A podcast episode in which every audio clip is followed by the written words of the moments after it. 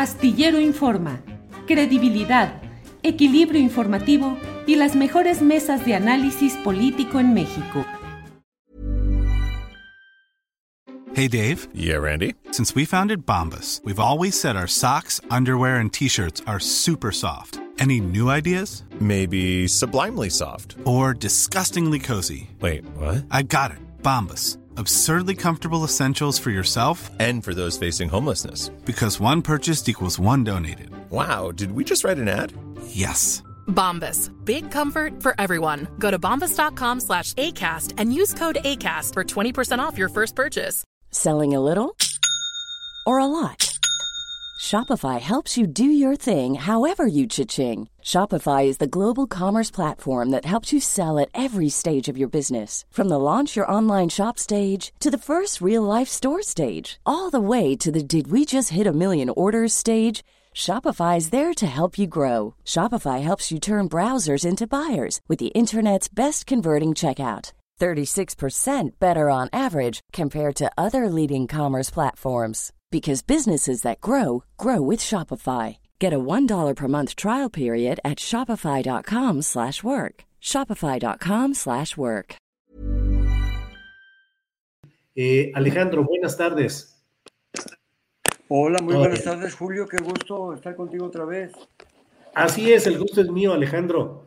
Ya tenemos, tenemos, teníamos un rato que no platicábamos, pero ahora se han ido acumulando los temas. ¿Cómo te ha ido, Alejandro, en toda esta explosión de un mayor número de caravanas de migrantes, de muchas complicaciones? Eh, ¿Cómo va el, tema de los migrantes, Alejandro? Bueno, mira, eh, eh, la migración, tú sabes que es un hecho, un acontecimiento muy fuerte, Julio. Ha sido muy fuerte, se ha incrementado, hay novedades, hay cambios, cambio también en el contexto geopolítico, en las políticas o no políticas también, y, y esto hay.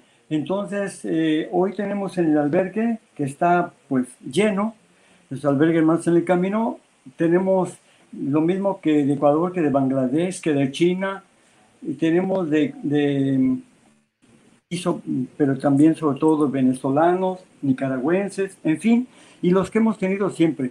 Creo que ahorita hay bastantes y nos está hablando de un, un movimiento más fuerte. Ciertamente yo siempre he dicho que las caravanas, mm, sobre todo a partir del- de octubre de 2008 para acá, de 2018 para acá, no son fortuitas, están guiadas, están programadas, están financiadas, eso, eso lo tengo claro. Pero también es cierto que las condiciones en los países de origen no han cambiado mucho y tampoco en el trato de los países en tránsito como es México, por ejemplo. En el fondo sigue habiendo la contención, sigue habiendo corrupción y el peligro y exponer a tantos migrantes a que pasen por lugares peligrosos sin tener necesidad de eso. Eh, por lo que me dices, Alejandro, hay una composición nacional más multiplicada ahora en estos flujos migratorios, es decir, mencionaste una serie de nacionalidades que no sé si antes también se acostumbraban o ahora hay mayor presencia de, otros, de otras naciones y continentes incluso. Mira, eh, la intuición del presidente es buena de buscar la solución en los lugares de origen, ¿de acuerdo? Hay oportunidades, que hay habilidades para todos, eso está bien, que no tengan que salir forzadamente. Lo que no está bien es que desgraciadamente no hemos logrado que en México haya unas verdaderas políticas públicas y que no hemos logrado que haya una transformación del Instituto Nacional de Migración.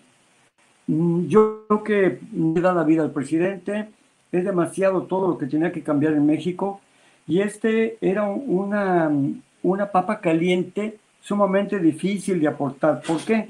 Porque él tiene la idea de que no, que no debe mover mucho algo que no va a poder cambiar en sus, tres, en sus seis años, que va a meter en un presupuesto algo que es de figura que va a salir muy caro y que tampoco va a poder este, resolver esto y que él tiene urgencias, cosas no más importantes porque él le da importancia también a los migrantes, pero sí este, tener como, como no empezar algo que no va a poder terminar. Sin embargo, algo se ha estado haciendo, pero no es suficiente.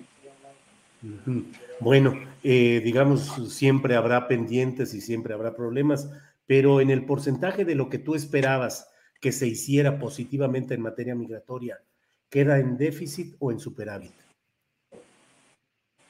No, en déficit, claro.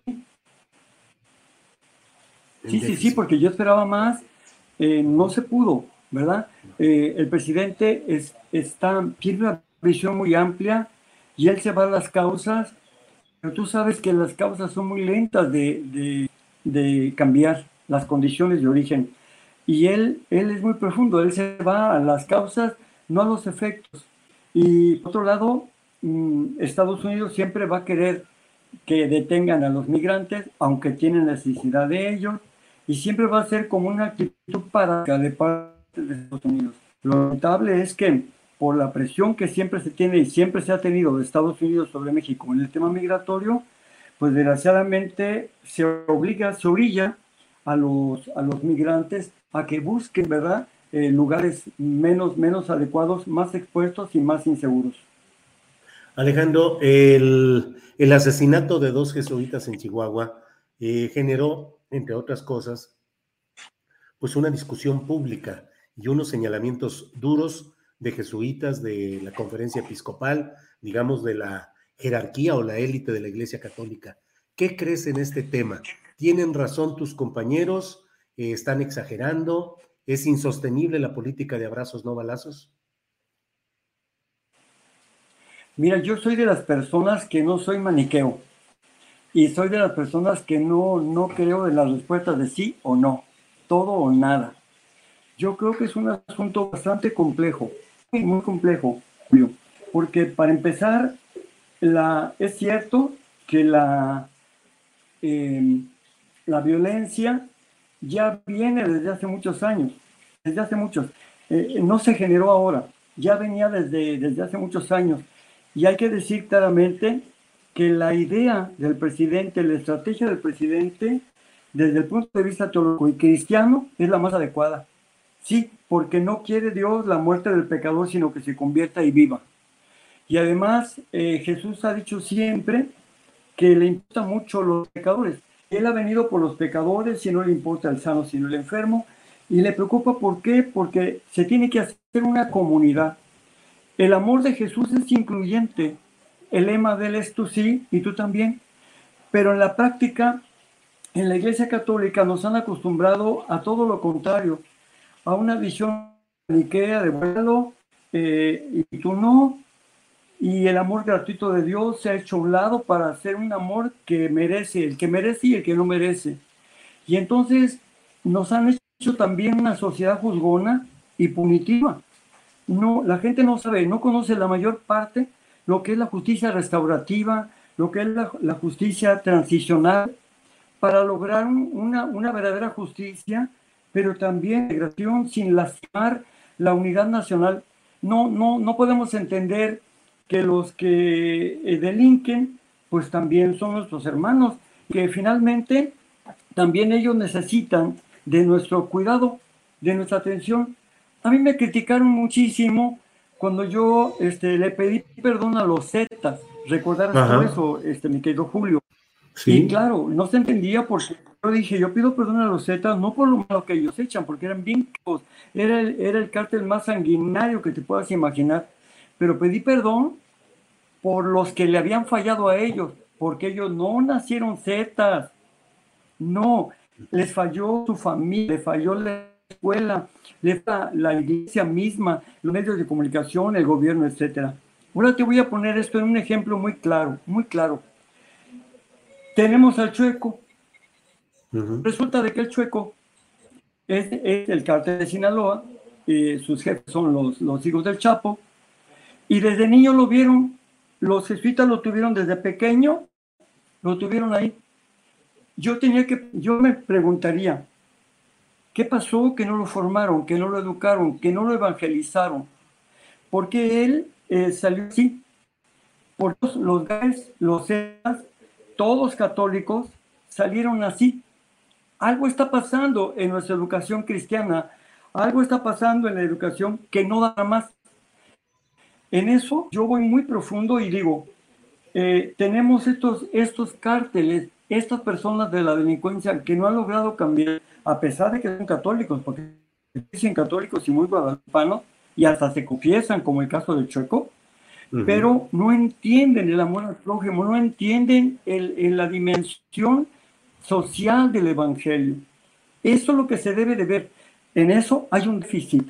Así como te acabo de decir que en cuestión de migración hay un déficit, también en la Iglesia Católica hay un déficit enorme en la evangelización, porque la, la jerarquía católica, mexicana, no ha cumplido con sus cometidos.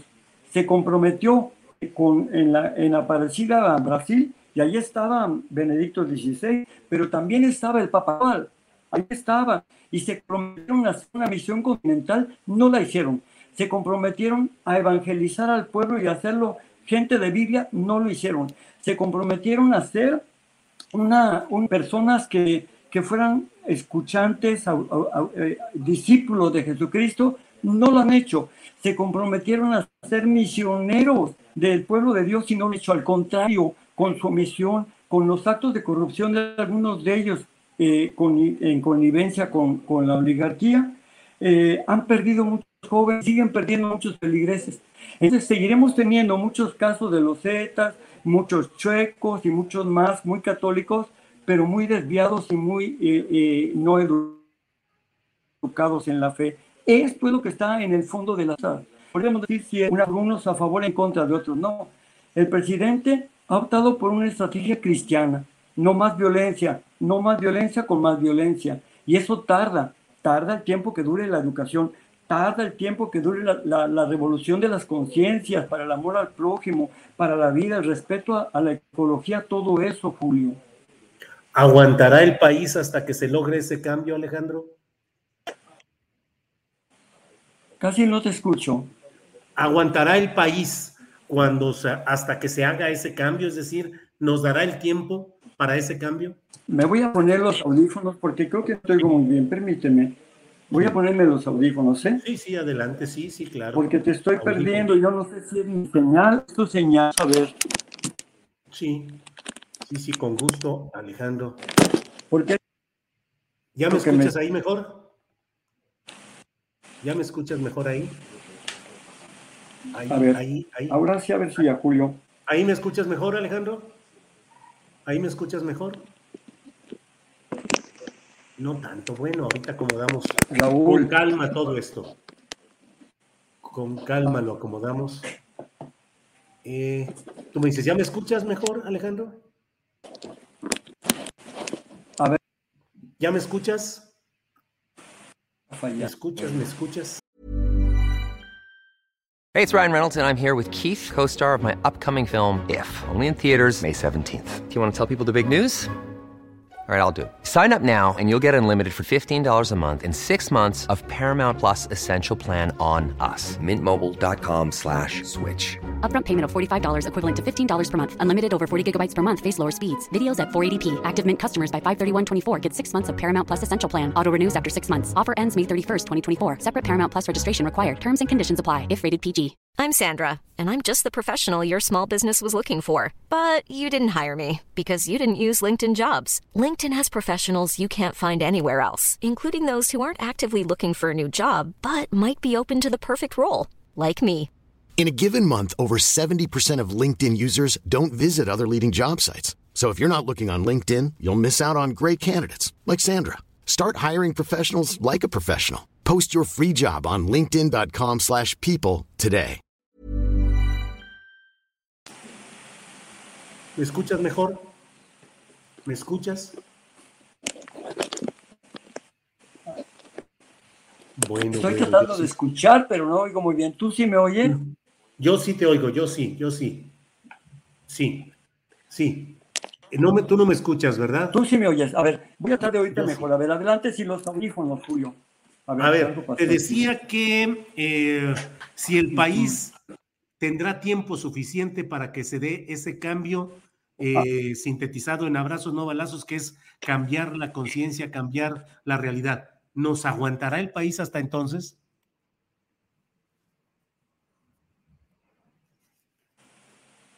Lamentablemente no, te escucho muy bien.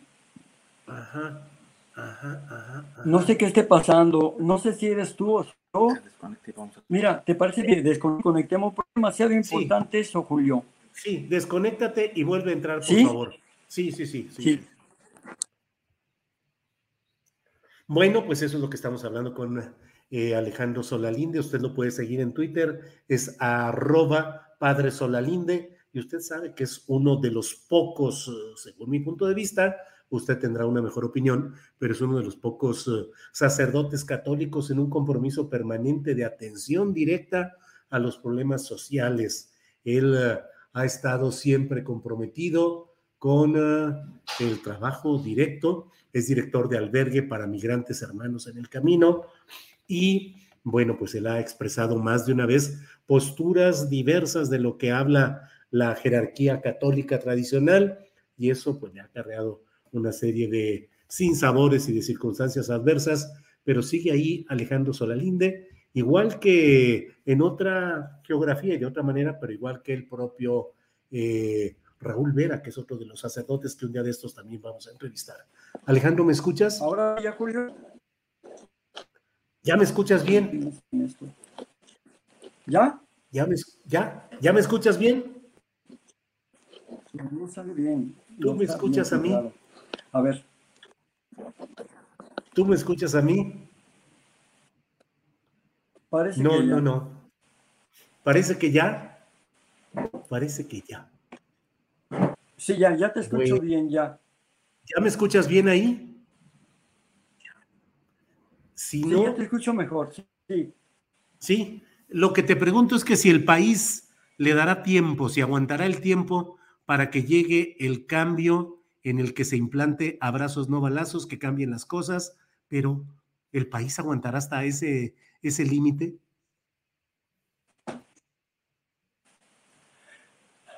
Ay, Julio, no sabes cómo lamento que algo esté fallando, no, no se escucha bien. mira, pero te voy a decir algo, tú me escuchas bien a mí. Sí, sí, sí, sí. Bien, mira, te quiero decir algo. Esto es, el tema que tú estás tratando es demasiado importante.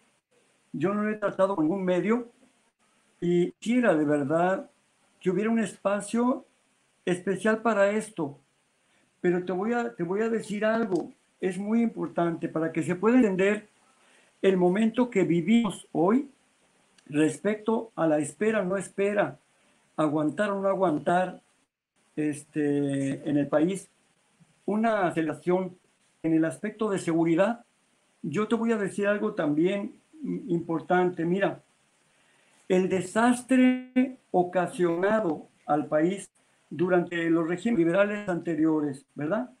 Que se reflejó eh, en, los aspectos de la economía, en la política, salud, economía, cultural, educación, etcétera, sí, también debe de hablarse, y eso se habla poco, del desastre ocasionado en el ámbito religioso, moral, espiritual y en las relaciones interpersonales. Esto se habla poco. Pero mira, durante todo ese tiempo en que, en que la, la jerarquía, la jerarquía, estuvo eh, relacionada con, con el PRI, con el PAN. Yo quiero hablar claro.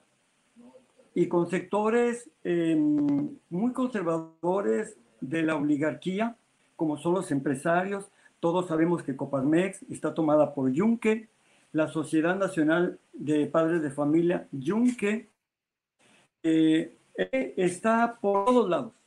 Ahí es Claudia Cales, de Hoyos, ellos son yunque. Entonces son, son la oligarquía más cercana a la jerarquía.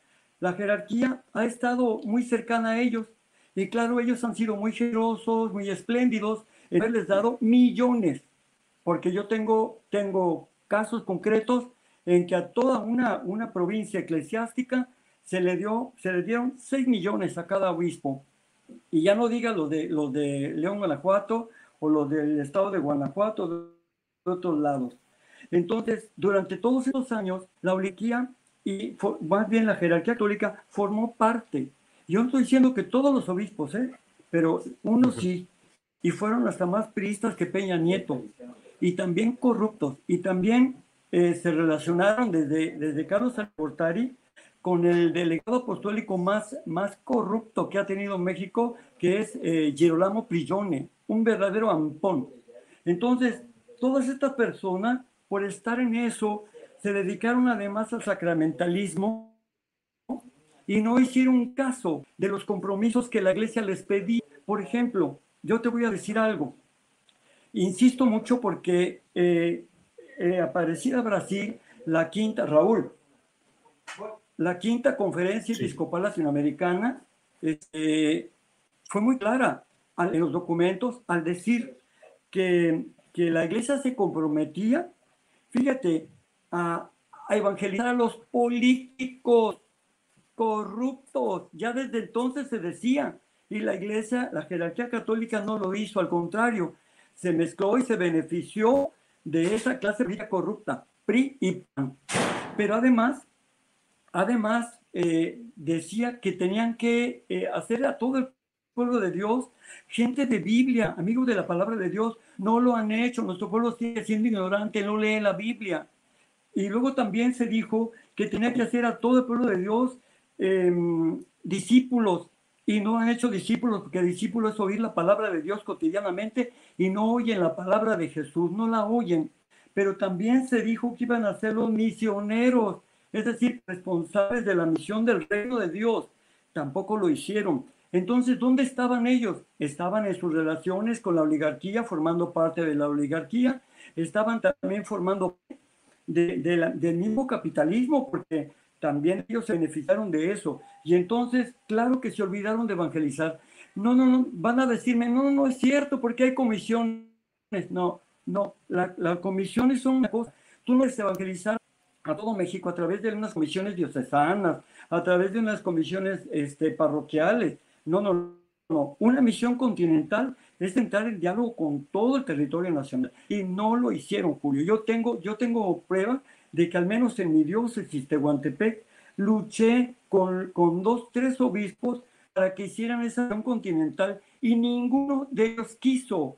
Hermanos sacerdotes, cuando yo decía hagámosla, se burlaban de mí porque, porque eso no estaba. Y un obispo, uno de ellos ya me dijo, bueno, sí lo vamos a hacer, pero no es como tú piensas.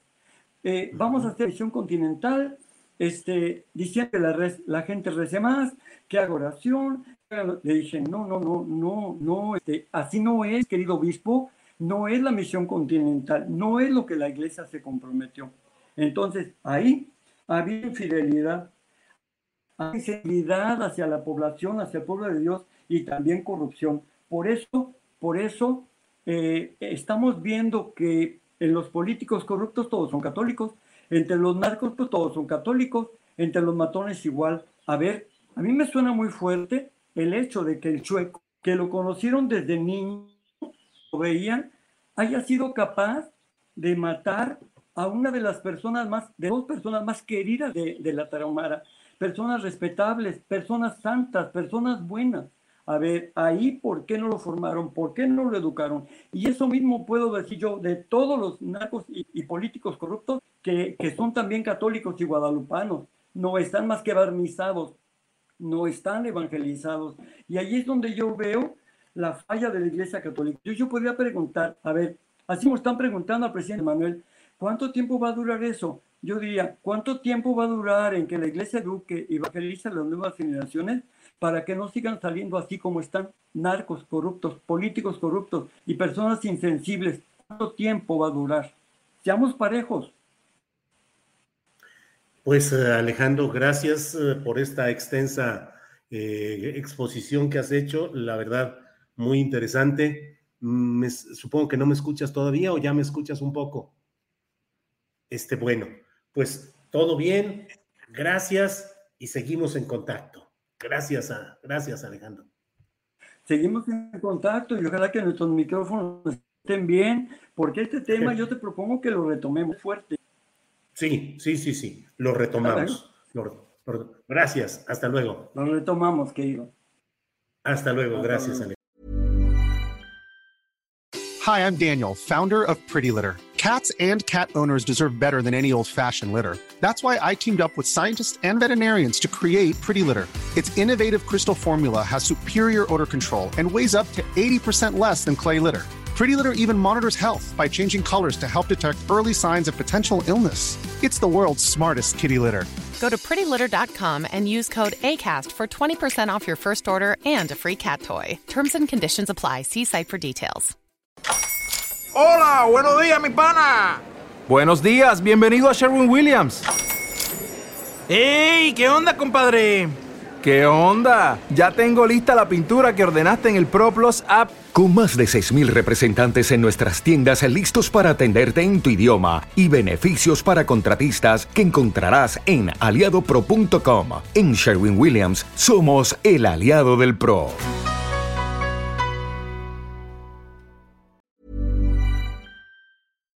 Para que te enteres del próximo noticiero, suscríbete y dale follow en Apple, Spotify, Amazon Music, Google o donde sea que escuches podcast. Te invitamos a visitar nuestra página julioastillero.com.